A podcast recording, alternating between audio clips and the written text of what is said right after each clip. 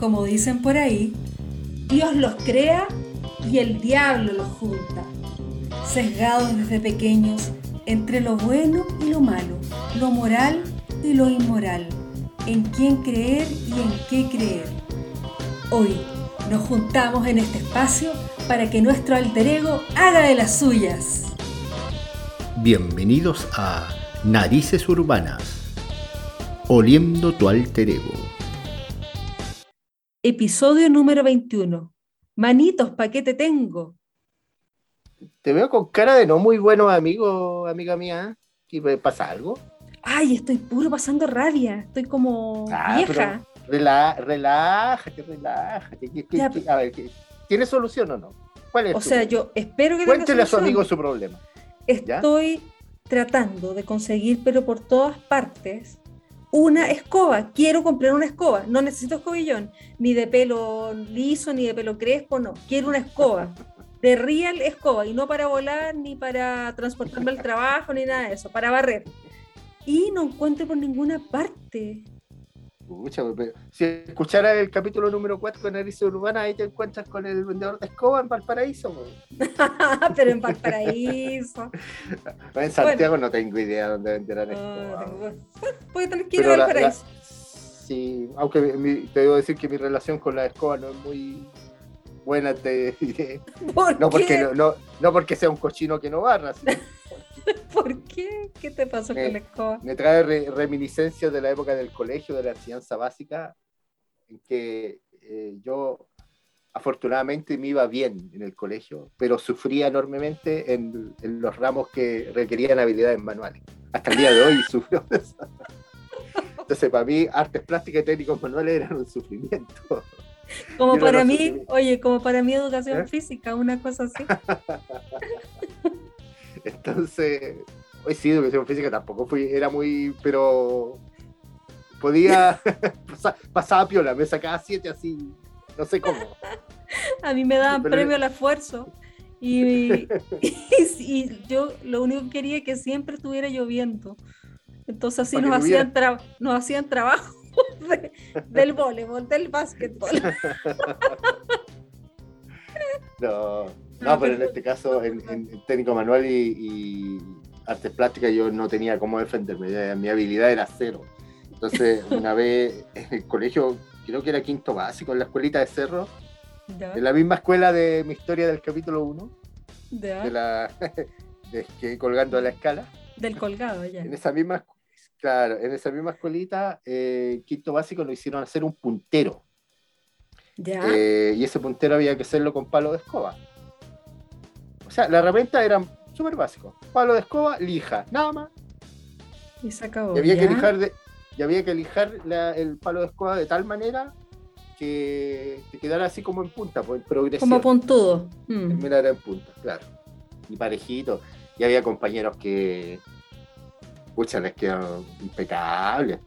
O sea, a- que hasta, hasta en la punta que, que eres, como se llama, plana, la hacían redondeada y todo eso bonito. Y yo, nada. po. Yo me eché como cuatro palos después porque esto había que hacerlo como... Porque este, este era un trabajo que se hacía en clase. No Ya. había que traerlo de la casa, sino que tú empezabas por una semana y en una serie de cinco semanas, en la quinta semana ten- tenías que entregar el, el puntero terminado. Entonces Ya. yo ya, la primera clase yo cachaba que ya estaba echándola a perder. Ya, ocho palos de y me gasté como cuatro palos de escoba y Alfredo me estaba quedando tan horrible que en la última clase la profe me dijo, ya, ¿sabe qué? No siga más. Por el esfuerzo, un cuatro. Pero era horrible. Ah, pero nada, bueno. nada, nada. Oye, bueno, pero que, que todos hemos tenido algún episodio, pero el que te voy a contar perjudique ¿Ya? directamente a mi hermana. Oh, ¿Qué pasó, amor? Bueno, a mí, a mí me parece gracioso, pero bueno. A tu hermana no, por lo que veo. No, no, todavía le trauma. Y cada vez que escucha la palabra, ya, pero voy a contar la historia primero. ¿Ya? Tenía que hacer un trabajo acerca de Wolfgang Amadeus Mozart. Ah, ¿ya? ¿ya? Y en esa, en esa época se ocupaban los papelógrafos. ¿Ya? sí, pues. Ya, entonces tú ahí ponías, qué sé yo, las ideas generales y eh, no encontraban una foto de Wolfgang. po. El asunto es que mi mamá no halló mejor idea que decirme, Eve, dibújate a Mozart para que tu hermana lo pegue en su papelógrafo. Ya. Eh, Mira. Me temo por el resultado. Lo dibujé, por supuesto, con sus crespos, Sí. con, su, con sus buenas cejas, con su nada de nariz y con mucha boca y con poca pera. Ya. Yo creo que lo único que me quedó parecido eran los botones de la camisa esa cuello alto que usaba en esa foto. El asunto es que, que eso no es lo peor, porque yo lo vi y realmente estaba horrible, o sea, estaba impresentable. Ya, y a mí me dio risa, me dio un ataque de risa y mi mamá le dice, tú tomas ese dibujo y lo pegas en el papelógrafo. Por todo el esfuerzo que hizo tu hermana. La cara de odio de tu- Mi hermana llorando, llorando desconsoladamente y de solo pensar después que tenía que exponer con ese dibujo. Bueno, hasta ahora, con, ese, con ese mamarracho.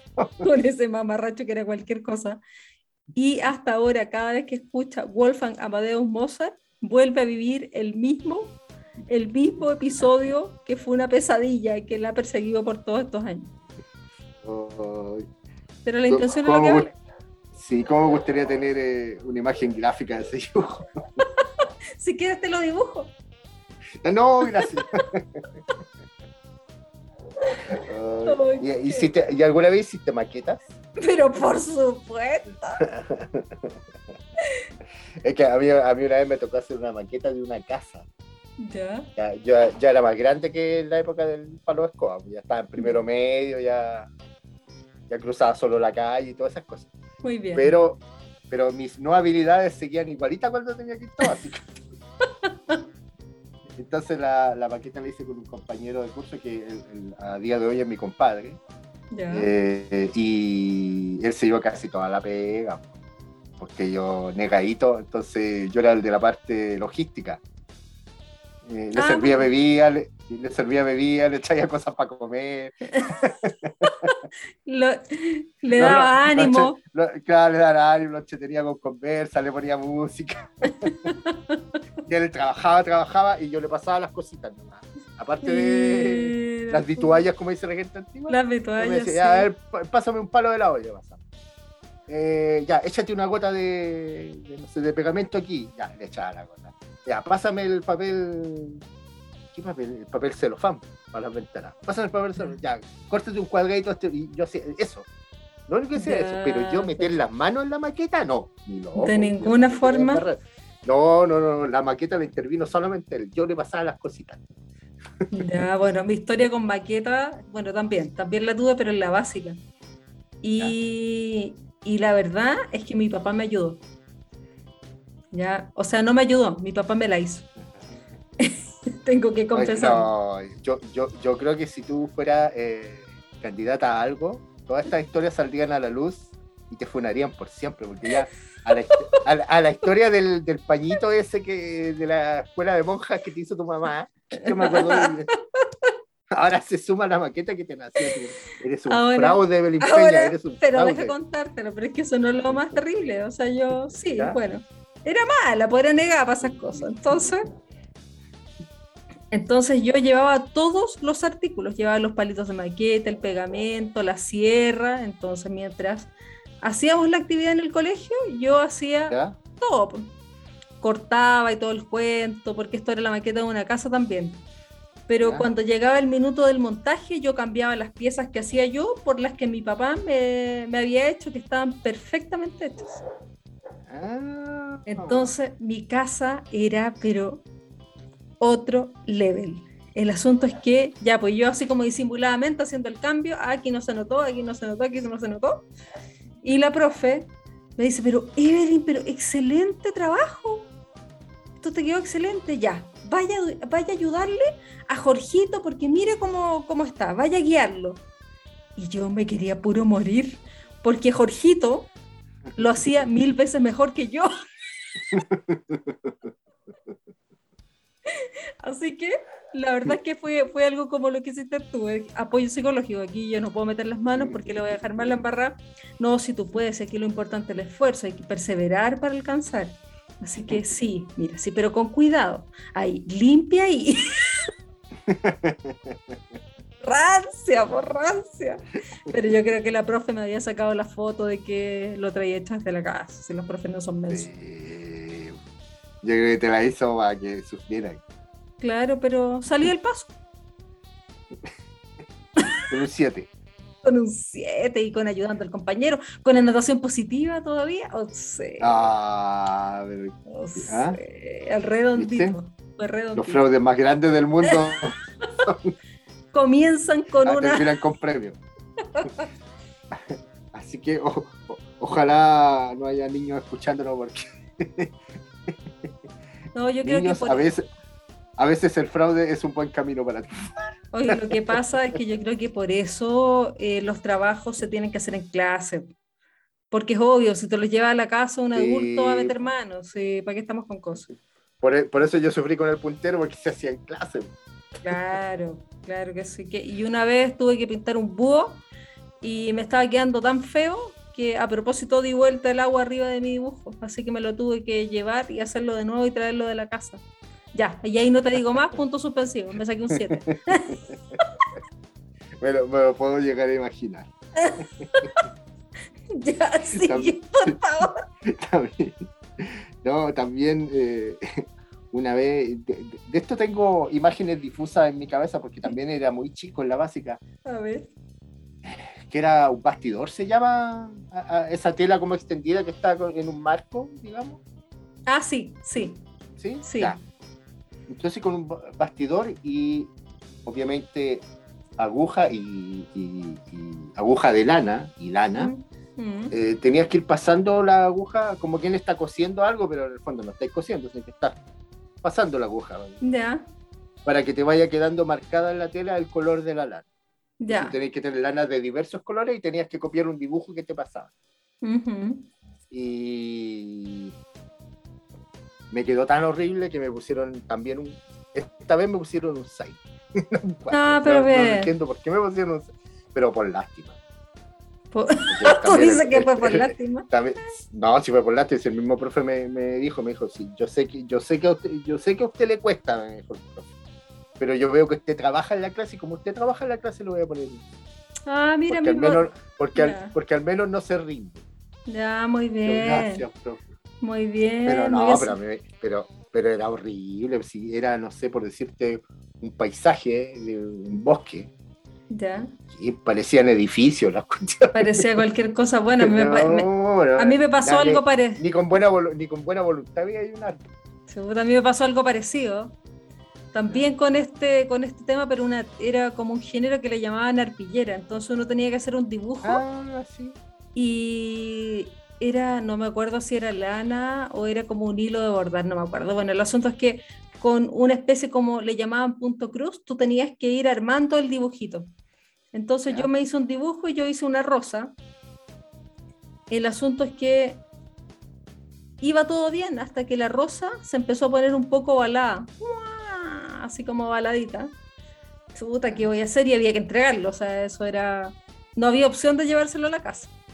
No. Y hasta que la profe llegue y dice, ya niños, es hora de entregar el, el trabajo, eh, recuerden ponerle el nombre, qué sé yo, y yo voy y se lo entrego y me dice, el copihue le quedó muy, muy bueno. y era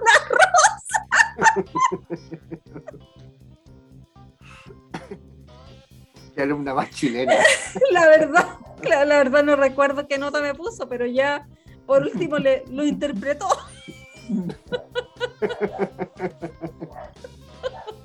Pero muy bien, muy bien. Muy bien, ¿viste? Me gusta esa reversión de flores. ¿ah? De rosa en copihue. Voy, voy, a, voy a salir un rato del colegio, A ver. que ya más vergüenza nada del colegio, esa ya no podía pasar. Ya. No, que yo esa habili- o sea, esas falta de habilidades yo la llevo en mi vida diaria, entonces yo evito hacer cosas en mi casa que involucren arreglo, no porque no quiera hacerla ni por flojera, porque, sino que simplemente yo sé que la voy a embarrar. Entonces, entonces para andar pasando rabias conmigo mismo, prefiero, prefiero pagarle a alguien para que la haga, porque yo sí, por lo menos esa persona que le voy a pagar lo va a hacer bien. no como yo que voy a dejarlo todo peor. Entonces, pero una vez, yo dije, para colgar un cuadro no le voy a pagar a alguien. No, pues no podía. un clavo. Entonces, una vez fui a grabar un clavo en la casa, en una pared de un material que hoy día le llaman fibrocemento, pero que en esa época le llamaban internit. Mucha gente todavía le dice internit. Ya. Entonces, el, el internit es, como una pared que está adherida como unas vigas en el medio y al otro lado externo hay otra plancha de internet. Entonces, en el fondo, la pared es hueca. Ah, muy bien, ya, ya, ya sé qué plancha, ya sé qué planchas te refieres. Ya. Ya. Entonces tú para clavar un clavo, tú tienes que clavar, la única forma es clavarlo donde está la viga. Claro, o si no pasa en banda. Pasa en banda. Hmm. El problema es que esa pared no tenía ningún vestigio de viga. ya. Yo por más que lo miraba, no había ningún clavo enterrado de cuando clavaba la, la pared de la viga. Entonces dije, ¿a dónde estará la viga acá? Y yo tocaba así como, le pegaba así, sonaba igual en todos lados y dije, ah, y yo empiezo entonces ya, a la chut. Empiezo el clásico. Y pasaba en banda, ya, un poquito más acá. No, pasaba en banda. Y así, sucesivamente, varios clavos, hasta que le achunté a la viga. Porque el cuadro, y al costado del cuadro es como un hilito de puro bollo. No te puedo creer. De la viga, pero horrible, horrible. un caminito de hoyo hasta llegar a la vida. Eh, oh, indigno total, po. Totalmente indigno. Que dejé la pared. O sea, el cuadro era para hermosear y, claro, y dejaste la dejé todo feo. La tremenda escoba, la tremenda escoba. Bueno, para eso, para eso hoy existe algo que se llama no más clavos. Sí.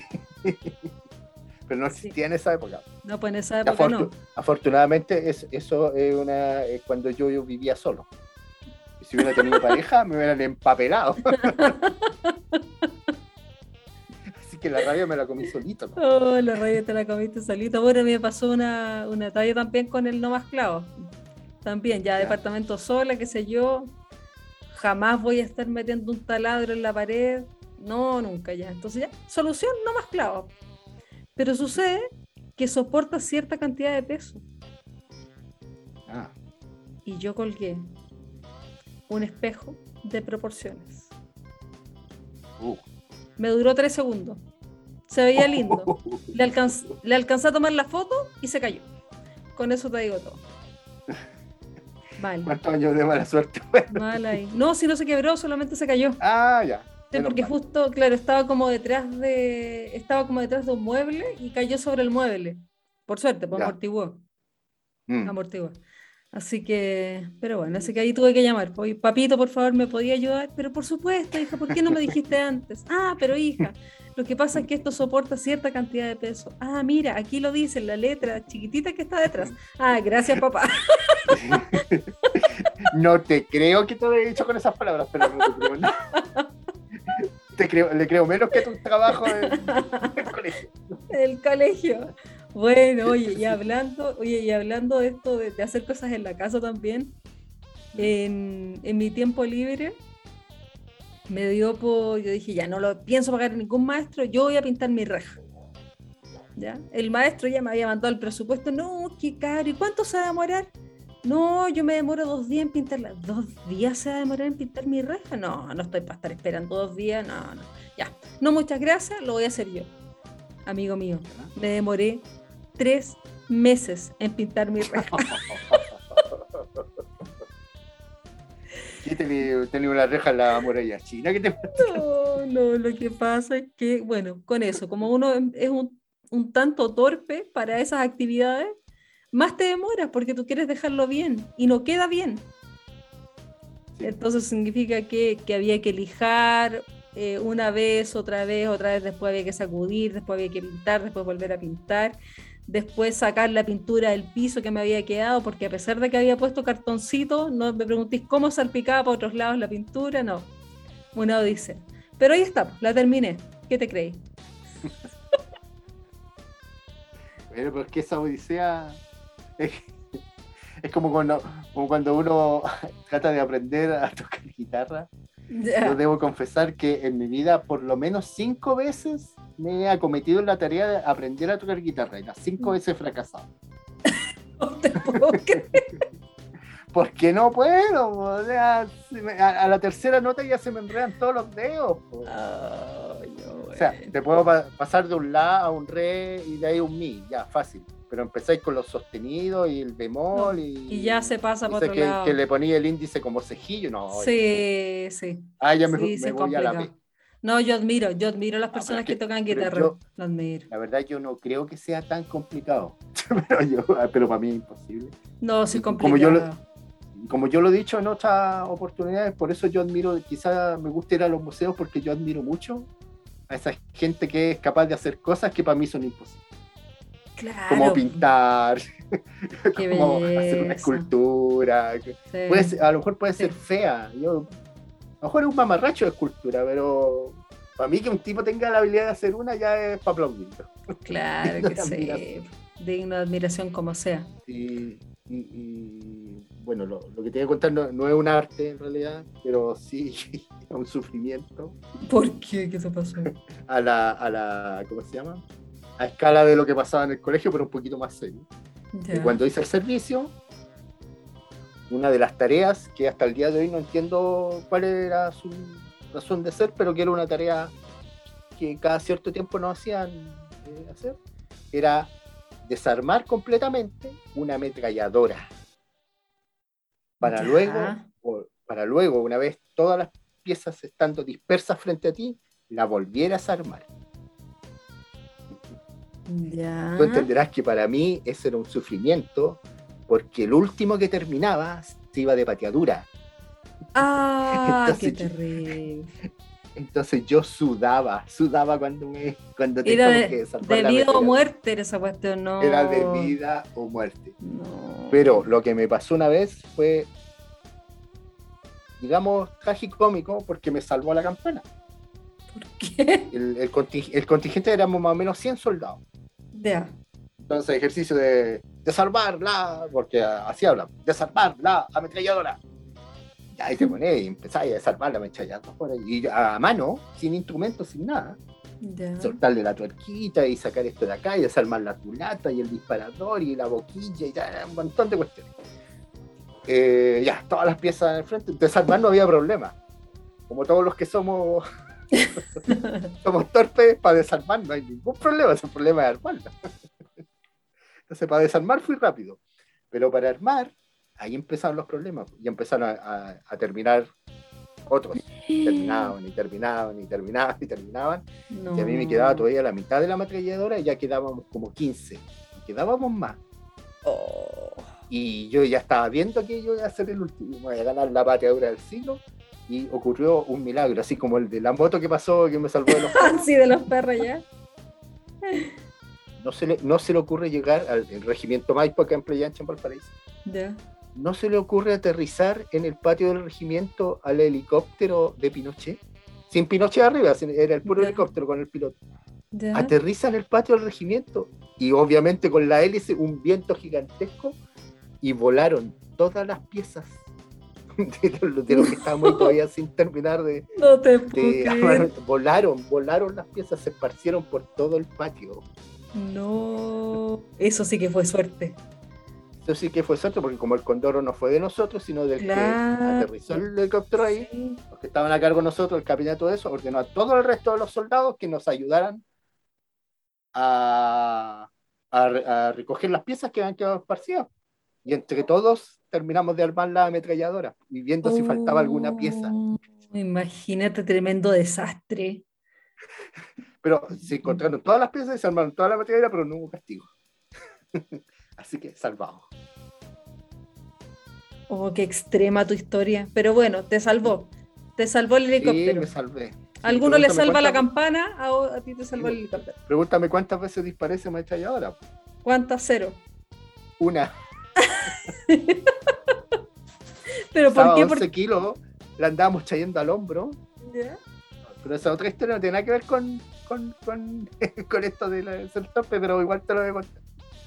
Cuando fuimos a campaña, los más viejos, los sargentos, los cabos, los- como son locos por la arma, agarraban la metrallora y la disparaban ellos. Mm. Y no, y no se la prestaban a los soldados. Porque se acabronaban con. Eran como cabros chicos, ¿cachai? Le pasaba un arma y eran como cabros chicos. Ellos se sentaban a, a dispararle y todo eso. Se creían. No sé. se creían Rambo.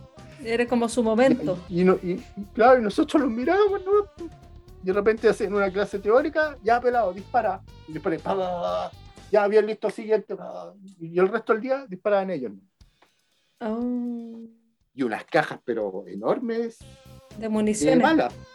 Sí, pues. Pero de Estaba- verdad. Pero de verdad. No, pero municiones de verdad, pero estábamos en un predio, un campo de tiro Ah. que tienen ellos. Ah. Entonces al frente ponían unos blancos en el cerro del frente. Y había que disparar. Pero bueno, historias que pasan. Historias que pasan. Mira, afortunadamente no disparé mucho porque con mi torpeza capaz que me he echado más de uno. Mejor. Sí, Mejor Chile que se así salvó porque corrido. no hubo guerra, no hubo guerra, no una guerra. hubiera matado tantos enemigos como amigos. Todo pasa por algo, amigo mío. Sí.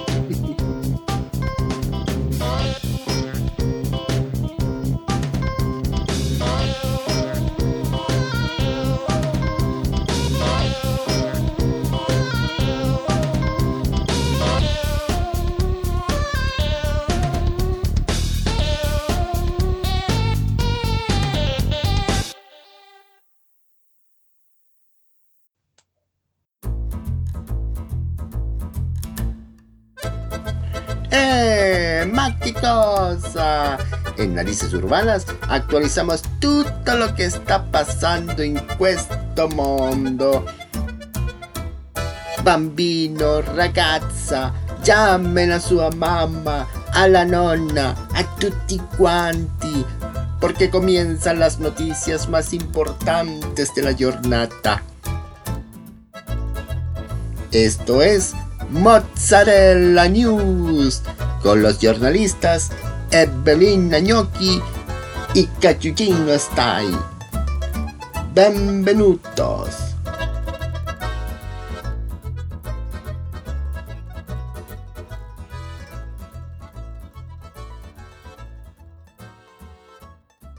Mi amici, no puedo dejar de mencionar a nuestros sponsori. Pintores La Brocchia pintan su casa a domicilio. Siempre es bueno contar con profesionales, ¿cierto? Gimnasio empático. Si eres gordo y feo, te ayudamos a que solo seas feo. Fotocopias idénticas donde todo puede suceder. Y atención, y que los grandes almacenes nos anuncian que se viene la venta nocturna durante todo el día. Buongiorno a tutti, avanti Evelina, avanti. Buongiorno a tutti, Evelina Gnocchi para Mozzarella News. He recibido per la mattina una notizia che mi ha dejado paralizzata. Se trata del spettacolo circense donde un trapecista experimentado y famoso, cuyo nome è Filippo Cueva Fragile, mientras realizaba su salto triple sin malla protectora anticaída, sufrió un llamado de la selva mientras estaba en medio del espectáculo. Declara que mientras sentía retorcijones agudos en su abdomen, solo le rezaba a Santa Sara para que no ocurriera lo predecible. Lamentablemente, la tripasta ingerida la noche antes de su estreno siguió su curso natural. ¡Ay, ma qué cosa! No sé cómo decirlo. Este infelice profesional fue una regadera humana y la multitud que lo esperaba recibió un baño de cacumen explosivo.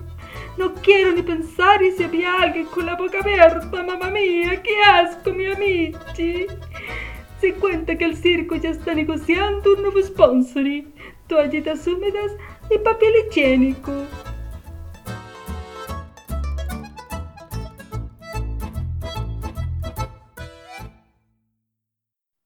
Narices urbanas. Oliendo tu alter ego.